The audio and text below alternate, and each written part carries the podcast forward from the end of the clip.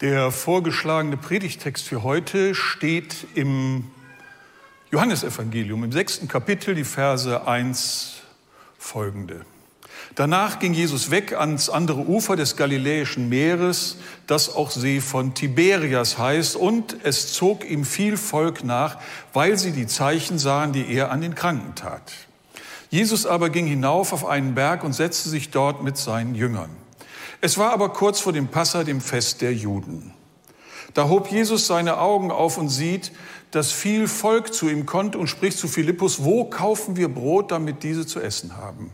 Das sagte er aber, um ihn zu prüfen, denn er wusste wohl, was er tun wollte.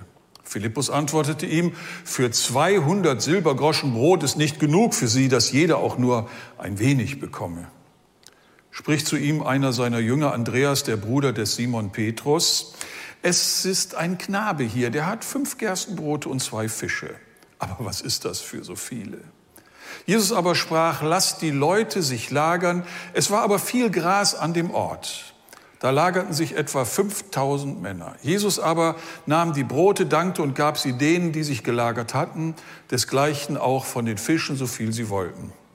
Als sie aber satt waren, spricht er zu den, seinen Jüngern, sammelt die übrigen Brocken, damit nichts umkommt. Da sammelten sie und füllten zwölf Körbe mit Brocken von den fünf Gerstenbroten, die denen übrig blieben, die gespeist worden waren. Als nun die Menschen das Zeichen sahen, dass Jesus starb, sprachen sie, das ist wahrlich der Prophet, der in die Welt kommen soll. Da Jesus nun merkte, dass sie kommen würden und ihn ergreifen und ihn zum König zu machen, entwich er wieder auf den Berg allein. Es ist Passa, das Fest des Leidens. Corona haben wir immer noch nicht hinter uns. Und in der Ukraine ist Krieg. Und die Inflation, wer weiß, wie es gehen soll. Neulich sagte eine Kassiererin im Edeka zu mir, wenn das mit den Energiekosten so weitergeht, schmeiße ich meinen Job hin, dann komme ich mit Hartz IV besser zurecht.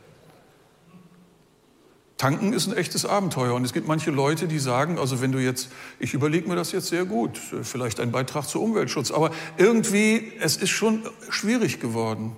Wir wissen nicht, wie wir uns verhalten sollen. Das Volk leidet. Es war kurz vom Passa. Und da kommen sie nun alle und sie wollen ein Wunder sehen, ein Wunder sehen, etwas erleben, von dem sie sagen können, es gibt uns eine große Perspektive und führt uns weiter in eine Zukunft, die uns auch etwas an Wert bringt und auch an Wertschätzung. Wir sind gebeutelt. Und die, die da oben, also wenn man gut gemeint, dann sagt man, die wissen auch nicht, was sie wollen. Und wenn man böse meint, dann sagt man, die denken ja nur über ihren eigenen Vorteil nach. Aber ist es so? Die Leute suchen nach Orientierung und man kann nur hoffen, dass sie die Orientierung auch in einer demokratischen Gesellschaft bei den Demokraten suchen und nicht bei irgendwelchen anderen, die mit Schreckensszenarien daherkommen oder mit dem Anspruch auf Wahrheit, aber letzten Endes, und davon erzählt die Bibel auch genug, die Menschen in die Irre führen. Die Menschen damals jedenfalls, die hatten eine Idee. Sie hatten Jesus erlebt. Und jetzt muss man das einfach so sagen, aus unserer Perspektive ist das was Besonderes. Für die Leute damals war das nichts Besonderes. Wanderprediger gab es allen Teilen und die zogen umher und die machten dieses und jenes und die Leute waren fasziniert. Man sammelte Jüngerinnen und Jünger. Und so auch hier. Das Volk differenziert nicht, genauso wie es in unseren Zeiten wenig differenziert. Man läuft irgendwelchen Schlagzeilen her. Ich finde, der eigentliche Verlierer im Moment ist, Laut, äh, äh, wie heißt er, Lauterbach. Wie heißt denn der mit Vornamen? Wie? Karl. Karl, wie mein Opa. Also, Karl Lauterbach, der ist der eigentliche Verlierer im Moment, weil, weil der ist jetzt nicht mehr in der Presse. Und er muss sich richtig bemühen, nochmal wieder reinzukommen. Die Virologen, die Popstars der Gegenwart sind längst abgelöst worden durch ehemalige Generäle. Und, äh, und jetzt stehen wir vor dieser großen Situation und wir fragen uns, wie soll es weitergehen? Hey Jesus, zeig uns ein Wunder. Oder, oder wir wollen mehr sehen. Na, die, eigentlich waren sie indifferent, die Leute, die hinter Jesus hergelaufen sind. Die wussten nicht so genau, was sie wollten. Aber irgendwie hatten sie was gesehen. Sie hatten etwas erhofft. Einer, der ihnen etwas gezeigt hat, Kranke gesund gemacht hat. In der damaligen Zeit sicherlich noch mal mehr besonders als heute. Und, und jetzt wollten sie mehr sehen. Das Volk will immer mehr. Immer mehr. Die, die Wachstumsdoktrin unserer Wirtschaft ist ja nicht eine Erfindung der Gegenwart. Schon 1972 oder 76 hat der Club of Rome das Buch herausgemacht, die Grenzen des Wachstums. Da standen es schon, ist schon so lange her, aber wir, wir sind plötzlich überrascht. So wie die Leute damals auch überrascht waren über alles das, was passierte. Die Römer wurde man nicht los, Herodes, der Potentat, machte auch, was er wollte und so weiter. Und es ging alles auf Kosten des Volkes, also sozusagen auf unsere Kosten, denn wir sind das Volk, sagt man zumindest gerne in solchen Situationen. Und jetzt, jetzt ging es also weiter. Wie soll es bloß weitergehen? Was soll werden? Wie soll es werden? Und was tun wir und was machen wir? Wie wird die Welt sich weiterentwickeln? Und, und, und Mensch, Jesus, zeig uns etwas von dem, dass wir Orientierung haben. Die wollten kein Wunder im Sinne der Lösung aller ihrer Probleme. Sie wollten kein Wunder dahingehend, dass man sagt, so Römer raus und Herodes, die großen Probleme. Nein, es waren die eigenen Probleme, der Hunger im eigenen Magen. Und wir merken das ja jetzt auch, dass wir denken, Mensch, wie soll das weitergehen? Und, und wie kommen wir über die Runden? Und, und, und, und oh Mann, ich, ich meine, der Habeck ist schon gut ne, als Politiker, ist mal so unter uns. Ne? Der hat doch viele Sympathien. Warum eigentlich? Weil er so netter ist? Ne, ich glaube, er macht etwas, ich habe das sehr genau beobachtet immer wieder, der macht etwas, der fällt nicht in diesen typischen Politikersprech hinein. Also wie werden wir das? Ja, wir werden das schon irgendwie, niemand wird und so, sondern der erklärt Dinge. Der erklärt die Dinge, wie sie sind der nimmt kein Blatt vor den Mund, der sagt, es wird kompliziert und so weiter. Und man glaubt ihm und man folgt ihm, weil er vielleicht auch eine sehr integere Persönlichkeit ist. Hoffentlich bleibt er. Jesus war für die Leute damals auch eine integere Persönlichkeit. Der erklärte, das hatte er vorher schon gemacht, er hatte ihnen erklärt, wie das mit dem Reich Gottes ist und wie das kommen soll und so weiter. Und das fanden sie faszinierend. Merke, Diejenigen, die nicht dumpfe Parolen dreschen oder irgendwelche Horrorszenarien malen, sind die, die das Volk berühren, sondern die, die die Dinge erklären nach bestem Wissen und Wissen, die Kompetenz zeigen und tatsächlich sie auch so deutlich machen. Und dann gibt es so manches Markante in diesem Text, das wirklich atemberaubend ist. Jesus sieht die Leute an. Er guckt hin und er sieht, es hungert sie. Es war kurz vor dem Passa. Das Passa war das Fest des Leidens des Volkes und sie waren herausgefordert und herausgerissen und sie wussten nicht, wie, wie es weitergehen soll. Große Fragezeichen. Kurz vor dem Passa. Damals, erinnert euch, in der Wüste, Gott hat uns für uns gesorgt. Manna, Manna, Manahu, was ist denn das überhaupt, was wir da essen? Das wussten sie nicht, aber es hat sie ernährt. Und, und die, die erste Gemeinde hinterher, die hatten das ja auch so. Die Not der Menschen in ihrer aktuellen Situation war ihnen wichtig und auf die sind sie eingegangen und haben geteilt. Jesus guckt und sieht hin. Er nimmt die Menschen wahr. Ich finde es immer beeindruckend, dass das Evangelium in seiner Grundlage sich immer an Menschen wendet und an Menschen richtet, die nicht abgehoben sind von dem jeweiligen Leid der anderen sondern mittendrin. Es, diese Stelle aus dem Propheten Jesaja hat mich immer sehr berührt, wenn es da heißt, stärkt die Müden, äh, richtet auf die Müden stärkt die müden Knie oder macht fest die wankenden Knie und tröstet die verzagten Herzen. Das sagt er an Leute, die mitten im Gewühle sind. Die sind nicht, ein, nicht losgelöst von allem anderen, sondern stecken mittendrin ganz genauso wie du und ich und wir jetzt auch. Auch bei uns. Wir sind nicht abgehoben, obwohl wir Jesus haben, auf dem wir sehen können, dem wir nachfolgen und der die Menschen ansieht. Er sieht auf die Menschen und er sieht. Sie haben Hunger. Hunger im Magen und Hunger, und so weit will ich gehen an dieser Stelle, auch nach Frieden und Gerechtigkeit, nach der großen Hoffnung, nach der Freiheit, nach der Sehnsucht, die in jedem menschlichen Leben drinsteckt. Und jetzt macht er etwas, und das ist das Interessante, finde ich, in diesem Text. Er beauftragt die Jünger, etwas zu tun. Sieht, da ist grüne Wiese, sorgt dafür, dass das Volk sich lagert. Von den Jüngern wird nicht verlangt, dass sie jetzt irgendwelche gigantischen Konzepte entwickeln oder eine Strategie entwickeln oder sonst was tun, sondern es wird von ihnen einfach nur erwartet, sorgt dafür, dass das Volk sich lagert. Hier ist eine grüne Wiese. Und darüber könnte man natürlich auch nachdenken, was heißt das eigentlich für uns? Was bedeutet das in unserer Existenz? Hier ist eine grüne Wiese, hier ist Gemeinde, hier ist Zuhause, hier ist ein weitestgehend geschützter Raum. Sorgt dafür, dass die Leute sich lagern können. Das ist Gemeinschaft. Nun haben wir ein Problem in unserer Gesellschaft, das wissen wir schon lange und ich beschäftige mich schon ganz lange damit, das ist die Individualisierung der Gesellschaft. Wir sind immer mehr vereinzelt. Jede und jeder macht das jeweils eigene.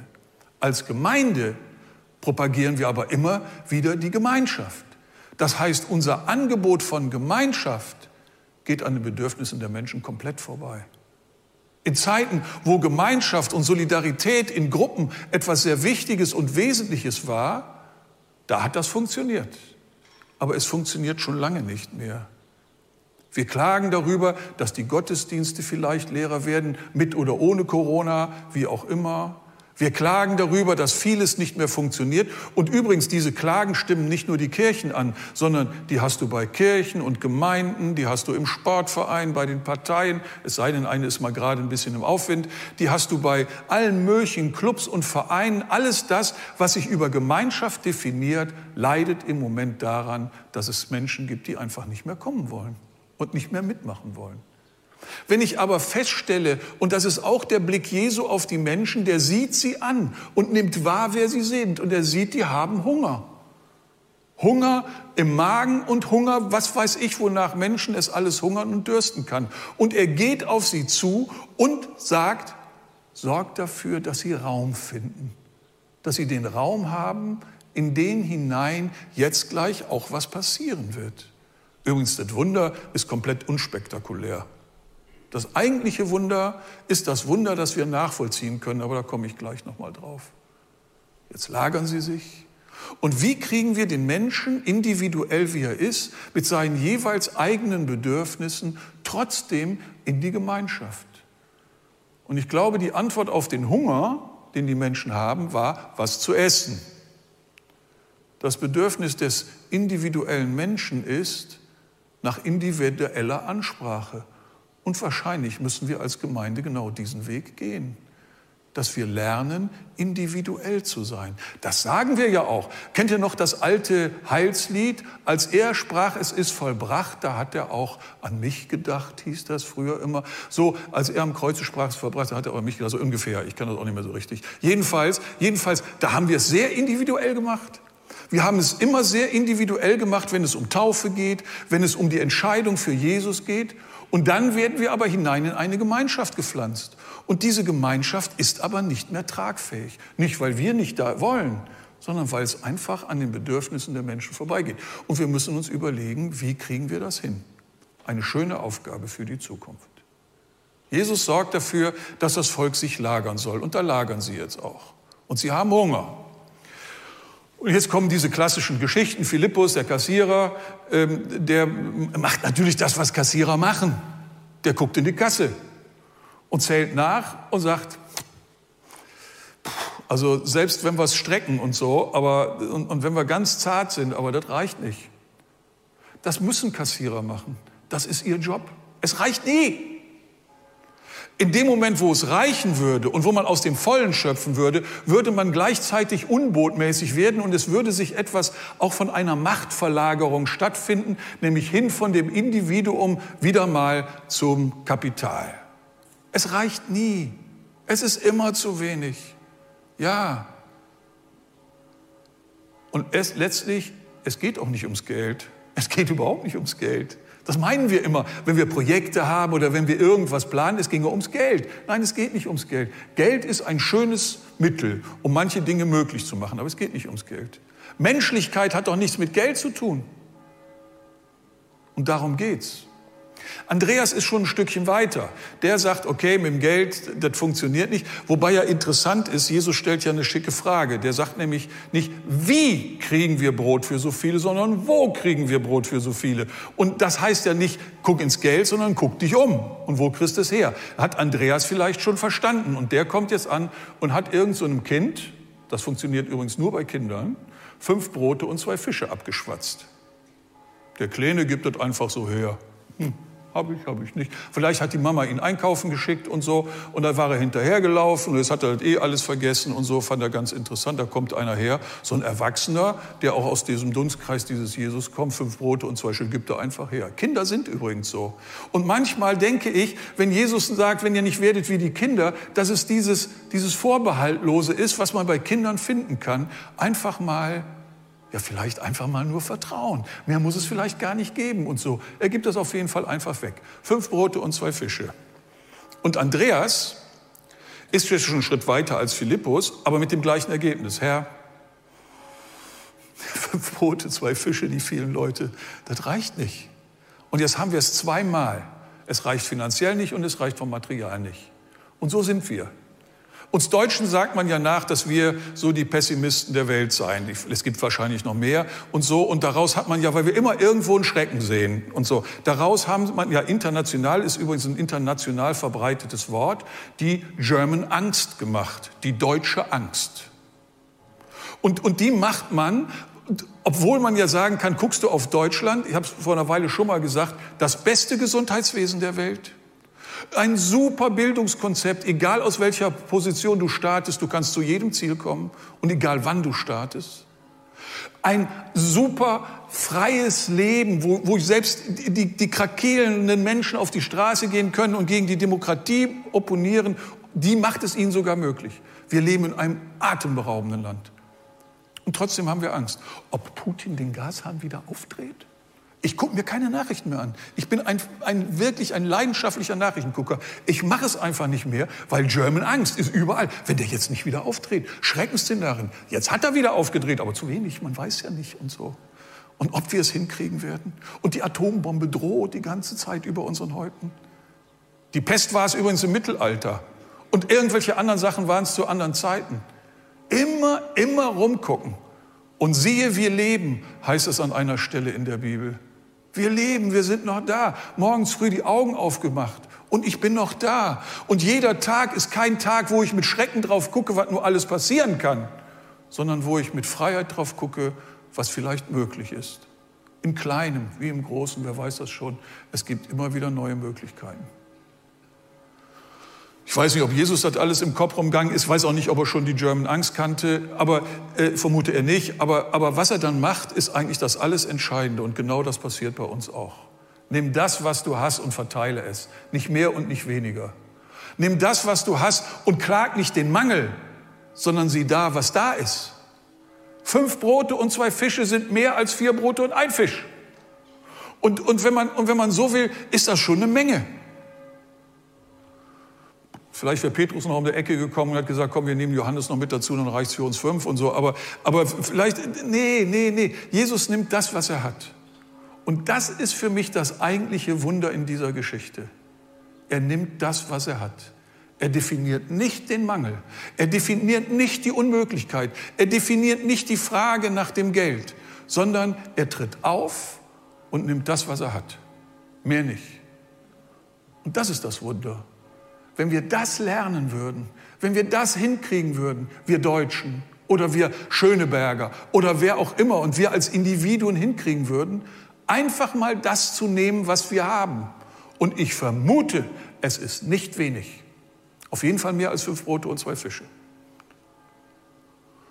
Und dann macht Jesus das andere und er weist uns darauf hin, nimm das, was du hast und danke Gott dafür.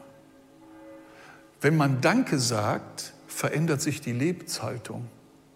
Wenn ich mich bedanken kann für das, was ist und was geworden ist, für die Menschen meines Lebens, die Kinder und Enkelkinder, die Eltern, die Freunde und Verwandte, die Gemeinde, das bisschen Geld auf dem Konto, wenn noch was da ist, oder den Urlaub, wo das Geld geblieben ist, oder, oder vielleicht die, die Möglichkeiten, sich in der Stadt bewegen zu können für die Gesundheit, die da ist, für die Hoffnung, die man hat, für den Zuspruch, den man erfährt, das Dach über dem Kopf, die tägliche Nahrung. Für all das mal Danke zu sagen. Danke. Und wenn ihr das macht, ich, weiß nicht, euch wird es so gehen wie mir, dann merkt man auf einmal, wie das so innen drin sich so befreit auf einmal. Man, man wird auf einmal, Mensch, was alles da ist, das ist ja unglaublich. Okay, es könnte natürlich mehr sein. Da kommt die Wachstumsgesellschaft wieder rein. Natürlich, natürlich. Aber guck doch mal auf das, was da ist. Fünf Brote und zwei Fische. Jesus sagt Dankeschön. Er verteilt er halt. Und sag mir mal, was dagegen spricht, dass dieses Wunder, was damals passiert ist, heute nicht passieren könnte. Erklär mir mal einer, warum es nur damals funktioniert haben soll oder und heute nicht mehr. Wenn es nur damals funktioniert hat, dann lese ich das Ganze als einen schönen historischen Bericht und sage, boah, der hat es echt drauf gehabt. Wenn es aber eine Geschichte ist, die in der Bibel steht und die mich erreichen soll, dann glaube ich, dass diese Geschichte mir etwas zeigt von dem, was heute auch noch gehen würde. Dank mal für das, was da ist.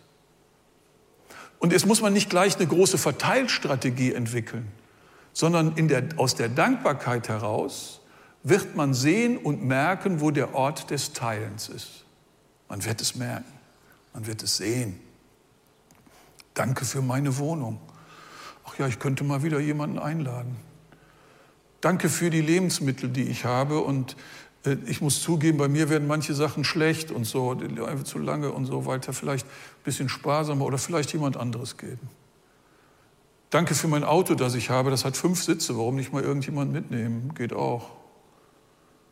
Danke für dieses und jenes. Danke für die Menschen, die ich habe. Und vielleicht laden wir mal wieder eine kleine Gruppe ein und sitzen zusammen und erzählen. So fängt Veränderung an. Und so kann manches werden. Und wenn man dann einen mal einlädt, einen Nachbarn, einen dieser bekannten Individualisten, vielleicht entsteht ein kleines Stück Gemeinschaft, man weiß es nicht. Jesus jedenfalls verteilt, verteilt, verteilt, verteilt und alle scheinen sie irgendwie satt geworden zu sein. Und am Ende sagt er so, und jetzt sammelt den Rest ein packt es in Körbe, die kriegen auch die Körbe und sie haben am Ende, das ist ja auch das Verrückte, wer teilt, hat am Ende offensichtlich mehr als vorher. Vorher waren es fünf Brote und zwei Fische, hinterher haben sie zwölf Körbe voll äh, und so. Ein Zeichen dafür, dass Teilen vermehrt, nicht Festhalten vermehrt, sondern Teilen vermehrt. Haben, als hätte man nichts, sagt der Apostel Paulus. Weggeben, als wäre es nicht da. Natürlich nicht halsbrecherisch und alles in die Waagschale werfen aber einfach mal teilen. Zwölf Körbe und sie haben es da und Jesus gibt sie ihnen. Was aus diesen zwölf Körben geworden ist, wir wissen es nicht. Dass es zwölf waren, heißt, jede Jüngerin und jeder Jünger Jesu hat genügend zum Teilen. Das machen die ja in der Apostelgeschichte dann nachher auch. Sie teilen einfach und sie bilden dadurch die erste Gemeinde. Teilen sieht heute vielleicht anders aus, aber es gibt's Anteilnahme